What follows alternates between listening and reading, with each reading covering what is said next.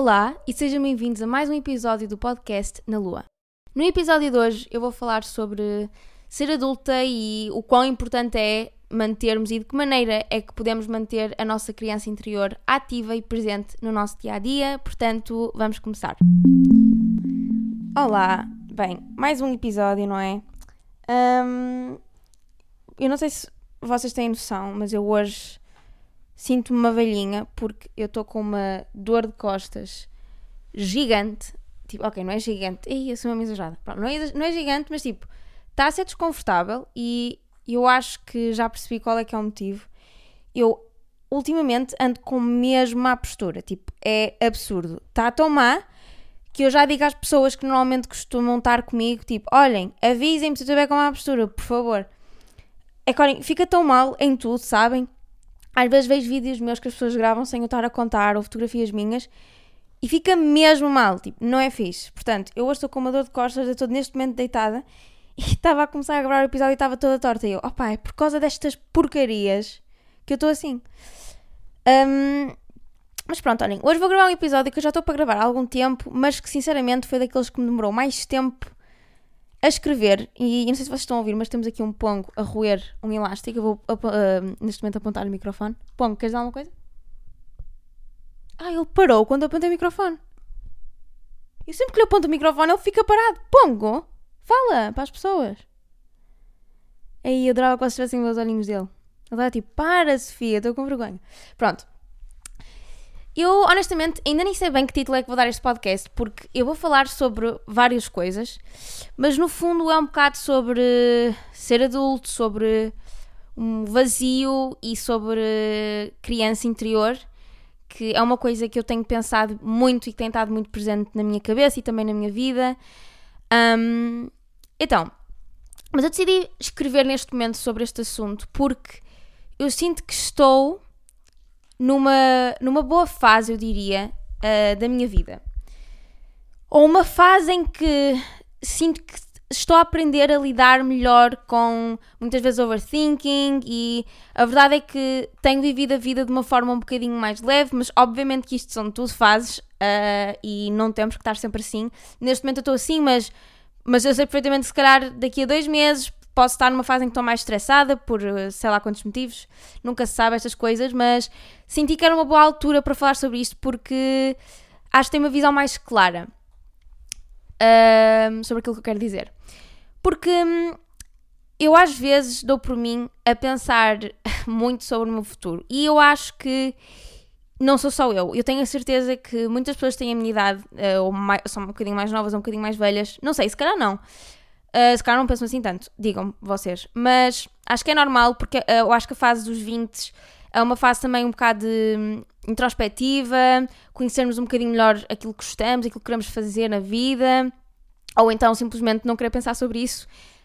Uh, não queremos ter responsabilidades e queremos só festejar e estar em festas, o que também não é errado. e eu percebo perfeitamente, e os 20 também são para isso mesmo. Mas eu sinto que às vezes olho para o meu futuro quase com quase com vontade que ele chegue. Uh, vontade que chegue à altura em que eu tenho tipo 40 anos. Vejam lá, vocês, vejam lá o que, é que está na minha cabeça. Vontade que chegue à altura em que eu tenho tipo 40 anos, em que eu me imagino com uma carreira de sucesso, com uma casa em Paris, porque eu adorava ter uma casa em Paris, com uma casa no Alentejo, uh, no meio da natureza, uh, em que tenho a minha sala de costura e, ou então uma casa no Douro, quem sabe. Uh, mas basicamente imagina assim uma casa tipo no meio da natureza, fora da cidade. E hum, a sério, eu às vezes penso nisso, nisto e fico mesmo de uma forma positiva, tipo, fico genuinamente ansiosa, lá está, não é ansiosa mau, é ansiosa fixe, tipo, ei, eu quero mesmo que chegue a esta fase e vai ser mesmo fixe. E eu há uns tempos atrás gravei um vlog em que tinha um segmento em que estava a falar só sobre isto. E alguém me disse assim: Sofia, sabes o quão depressivo isto é? Tipo, tens a noção que tens 22 anos e já estás a dizer que estás ansiosa pelo teu futuro e por uma casa no meio da natureza? Opa, e eu de facto ponho-me a pensar e é verdade, tipo, quer dizer, tenho 20, tenho, estou nos meus 22 anos, tipo, sou super jovem ainda, estou em Lisboa, estou mesmo tipo no apogeu da minha juventude, estão a ver? E já estou a pensar nos meus 40, porque é que eu estou a olhar para os meus 40 com tanta. curiosidade e felicidade e tipo, não estou a olhar assim para os meus 20 que é uma fase tão gira, estão a ver também. Um, em que tenho liberdade tipo, para fazer cenas e não tenho tantas responsabilidades, se calhar, mas obviamente que agora já tenho, porque, enfim, já moro sozinha e tudo mais, mas vocês percebem o que é que eu quero dizer. Eu acho que o, o, eu pensar nisto também parte um bocado do facto de. Eu, eu sinto que já não para há 10 anos, uh, porque, enfim, eu já faço vídeos no YouTube desde os meus 12, ou seja, claro que isto não foi sempre o meu trabalho, não é? Óbvio, mas sei perfeitamente que eu desde os meus 12 anos que estou um bocadinho neste, neste loop de, de trabalhar e de criar coisas e de ser criativa, de ter a necessidade de me reinventar.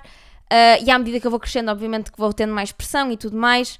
E de certa forma, eu acho que esta fase dos 40 vai ser a minha fase de descanso e que de certa forma vou atingir o pico na minha vida e dessa forma preencher o vazio que sinto de vez em quando. Uh, desculpem, o pão quer sair do meu quarto. o pão tem sempre que ter uma, uma, uma intervenção nos meus podcasts. Esperem só um bocadinho. Ok, desculpem, I'm back. Um, pronto. E. Mas sei lá, eu acho que isto não é uma coisa pessoal, não é? Uh, vocês, vocês também não acham que as pessoas no geral estão sempre a pôr as fichas todas no futuro? Se calhar, se calhar não, mas sei lá, eu falo por mim, tipo, isto acontece muito agora e, e, agora penso nisto, tipo, quando estava a escrever este episódio e agora enquanto gravo, eu comecei a perceber, tipo, fogo, eu não quero estar com pressa que o futuro chegue. Estão a ver? Mas, por outro lado, hoje em dia, eu sinto que imaginem, também há imensa esta pressão de, dos 20 lá está, assim, uma fase mesmo gira e que temos que aproveitar ao máximo e, e, de certa maneira estou sempre a tentar preencher algum vazio. E o que é que eu quero dizer com vazio? Acho que agora também é importante defini-lo. O vazio não é, é uma coisa muito abstrata e vai super relativa, muda de pessoa para pessoa. E o vazio, o vazio, vai mudando conforme a nossa, a, nossa, a nossa fase de vida, conforme a nossa idade, conforme as nossas prioridades tudo, tudo isso, ou seja, o vazio é uma coisa que vai mudando à medida que nós vamos crescendo. Pode ser muita coisa. E eu antes tentava preenchê-lo cegamente. Eu olhava para ele de uma forma negativa, tipo, quase como se fosse um problema a ser resolvido. Estão a ver? Ou seja, eu estava sempre com isto na minha cabeça, tipo, só queria que este vazio desaparecesse.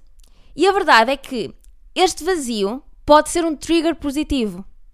E eu vou dar aqui a minha, a minha, minha, minha opinião tenho duas opiniões, que é, não é duas opiniões, na verdade é só uma opinião, mas o vazio pode ter, pode ter um trigger positivo e um trigger negativo. O positivo é, por exemplo, imaginem, eu sinto um vazio em relação à minha vida pessoal. Uh, vamos imaginar, estou a sentir um vazio em relação à minha vida social, tipo que não tenho muitos amigos, uh, e então sinto-me mais sozinha. Isto pode ser um trigger, tipo, a nossa cabeça a dar-nos um aviso, tipo, Sofia, Está na altura, se calhar, de conhecer pessoas novas, amigos novos. Porquê é que não vais fazer nada? Porquê é que não sais de casa e vais conhecer pessoas?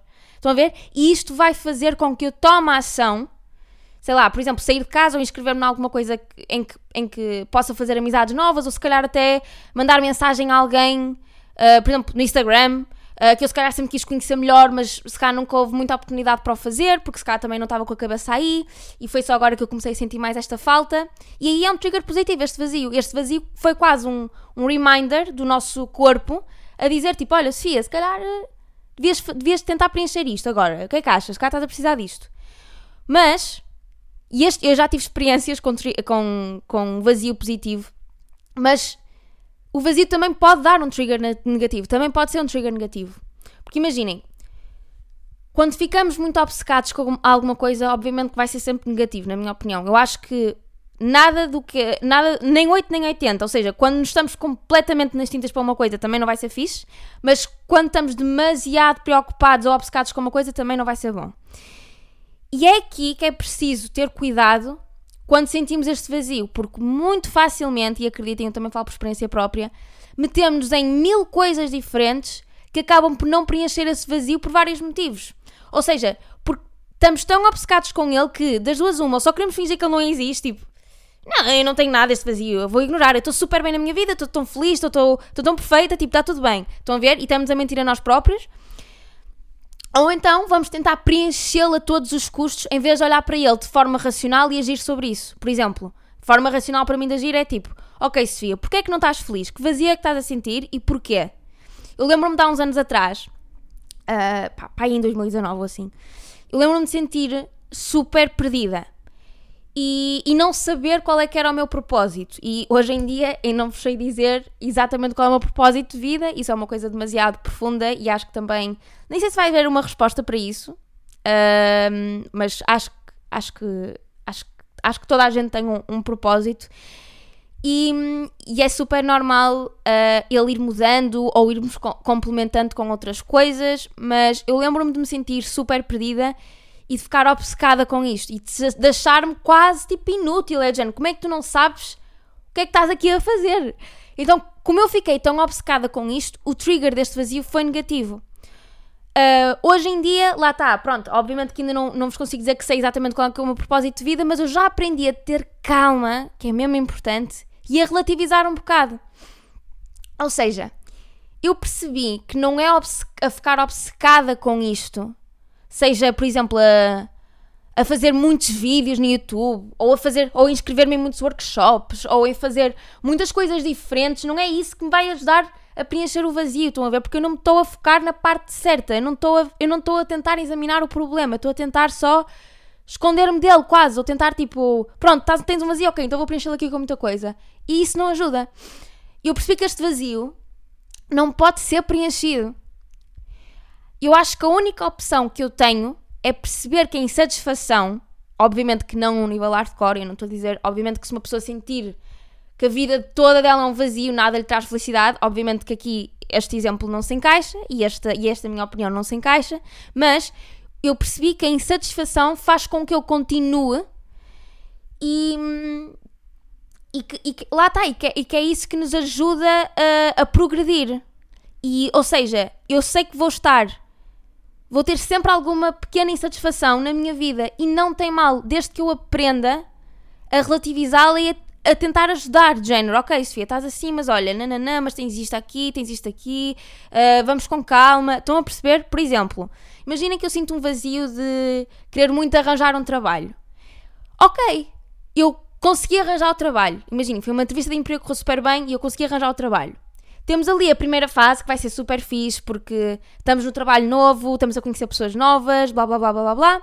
Mas depois, passado se calhar alguns meses, ou, ou menos até, mas se calhar passado algum tempo, depois o facto de eu ter arranjado um trabalho vai desencadear outros vazios. Por exemplo, a superação na, na, na, na, carreira. Por exemplo, já não sou promovida há muito tempo estou a fazer alguma coisa mal e, vou, e o meu trabalho vai-me começar a dar algum tipo de vazio porque estou insatisfeita, porque não sou promovida há muito tempo. Ou, por exemplo, agora tenho trabalho e já não tenho tanto tempo de lazer, já não tenho tanto tempo de jantar com os meus amigos fora. Uh, ou agora tenho que acordar cedo, portanto agora não posso sair tantas vezes à noite. Ou seja, vai haver sempre alguma coisa que nos traz alguma insatisfação, mas é essa insatisfação que também nos ajuda a trazer o equilíbrio na nossa vida. E é por isso, eu bem, eu, eu sinto mesmo que pareço uma oradora motivacional.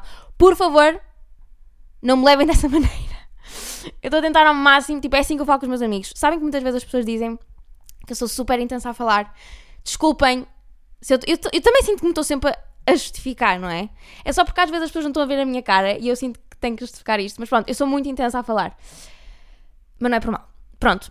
E, e basicamente é isso: é tentar perceber que não tem mal sentir um vazio é, e é normal relativizá-lo e, e levá-lo de uma maneira positiva. É tipo, ok, eu estou a sentir isto, portanto isto vai me motivar a fazer qualquer coisa em relação a isto. E é aqui que eu tento relembrar-me da minha criança interior e não levar tudo tão a sério. Coisas que não, que não aconteciam quando nós éramos super felizes, sem sabermos, quando éramos crianças.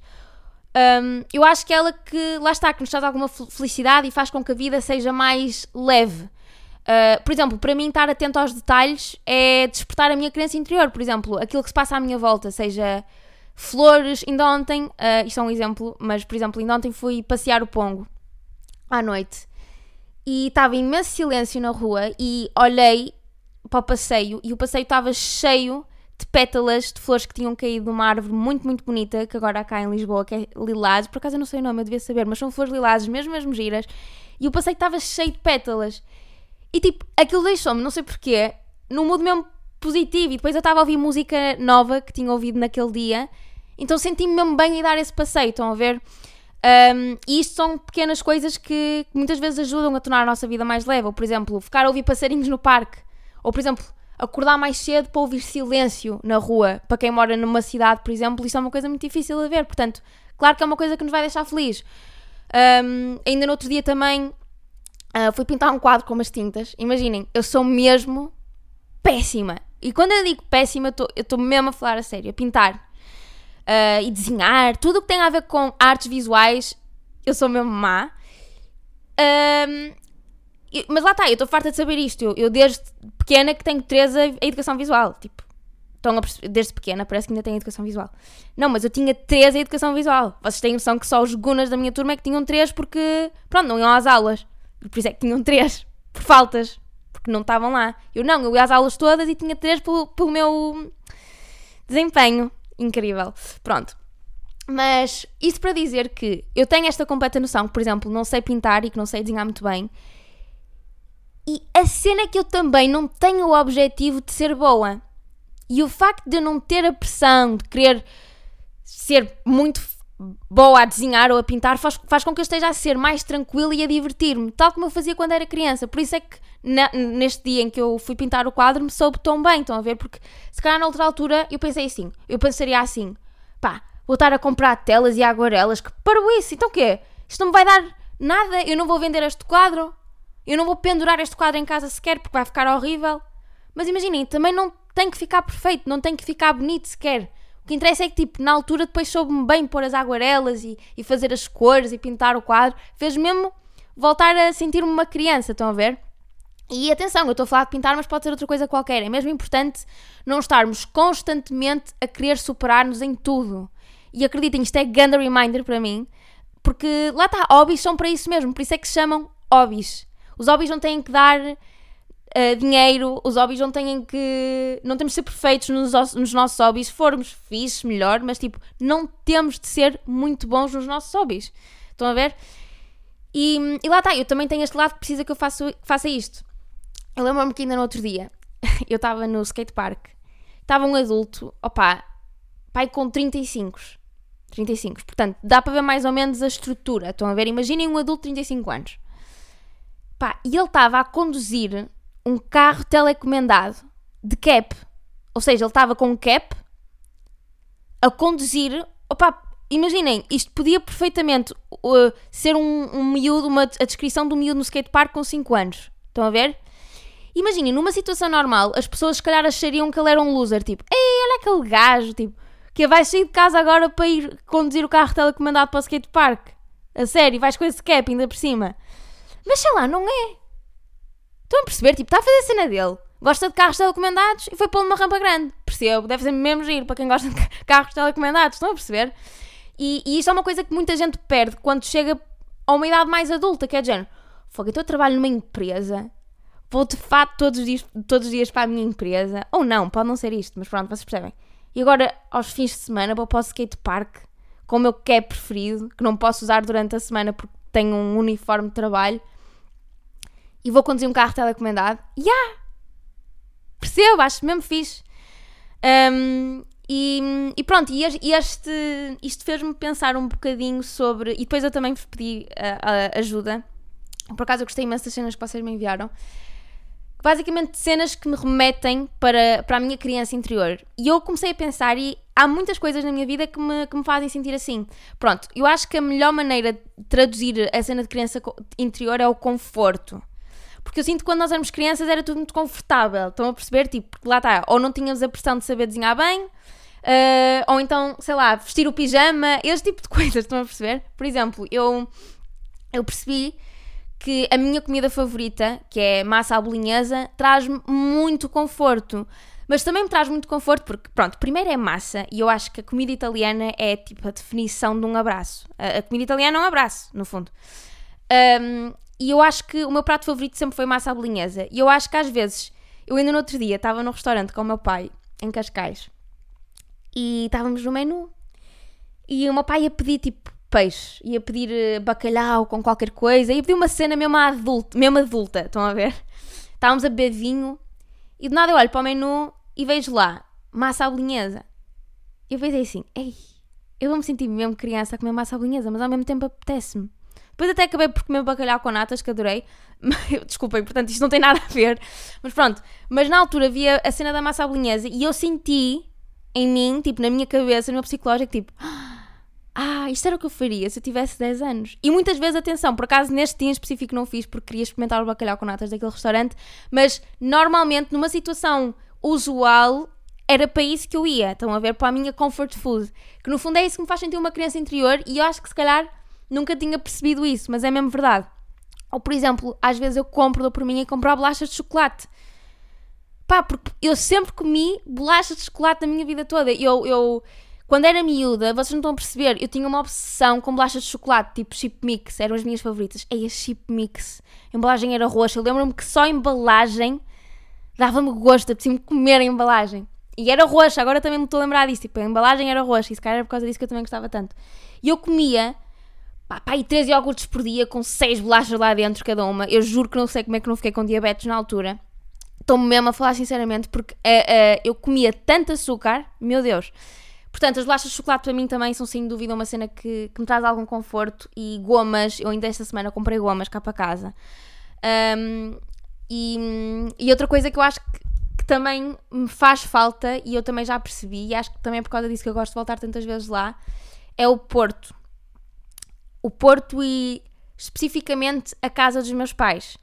A casa dos meus pais e a cidade onde eu morava faz sem dúvida alguma despertar a minha criança interior. Tipo, porque olhem, eu sempre que estou lá não sinto grande pressão em ter que trabalhar porque estou no meu quarto antigo, então dá-me vibes de tranquilas, estão a ver? Tipo, ei, estou aqui deitada na cama, com jeitinho até vou buscar o Game Boy que está ali escondido e jogo um bocado de Mario e volto a ter mesmo a sensação de ser uma criança, porque as musiquinhas e os grafismos e não sei o quê, e o facto de quando estou a abrir o Game Boy ser aquele som que agora não estou a conseguir, não vou conseguir fazer, mas pronto. Só o facto de ligar o Game Boy já me faz sentir criança, estão a ver outra vez.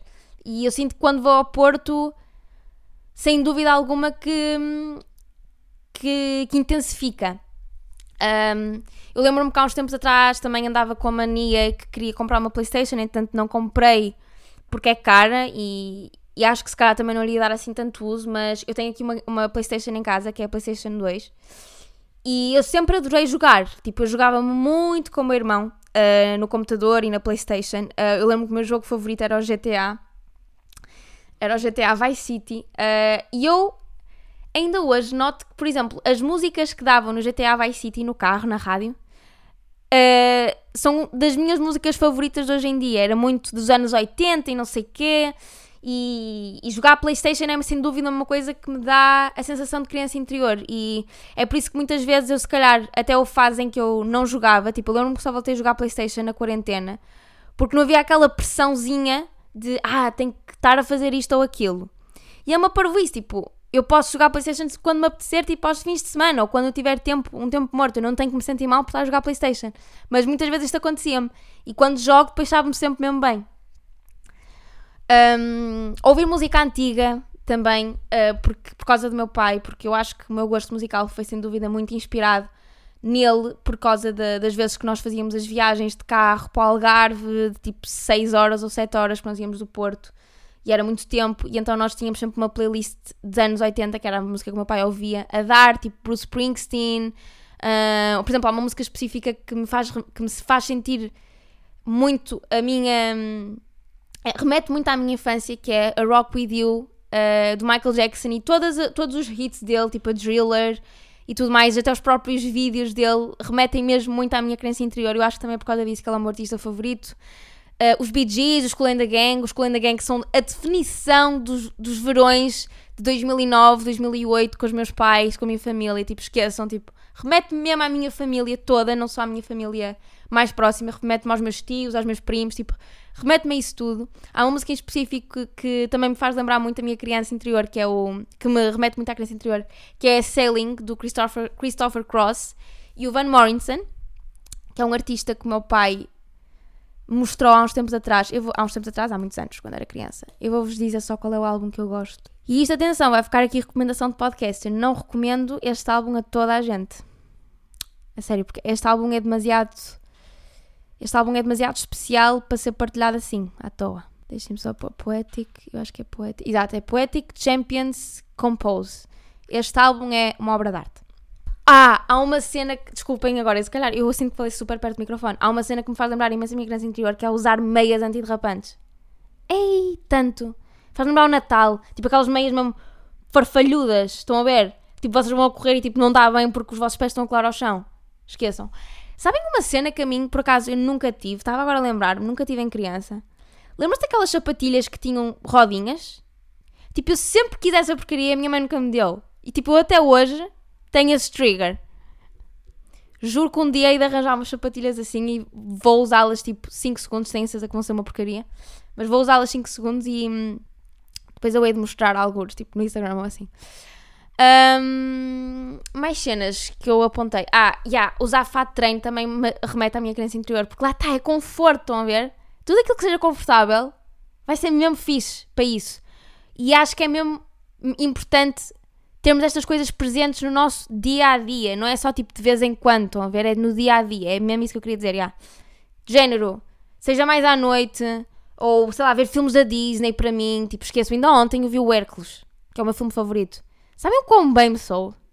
Sabem quão bem me soube? Tipo, desligar e não estar a ver uma cena, tipo, sei lá, para apontar ou para falar melhor num vídeo depois mais tarde e estar ali a analisar o filme e o filme ser super pesado. Tipo, claro que isso é mesmo fixe, é super importante, óbvio.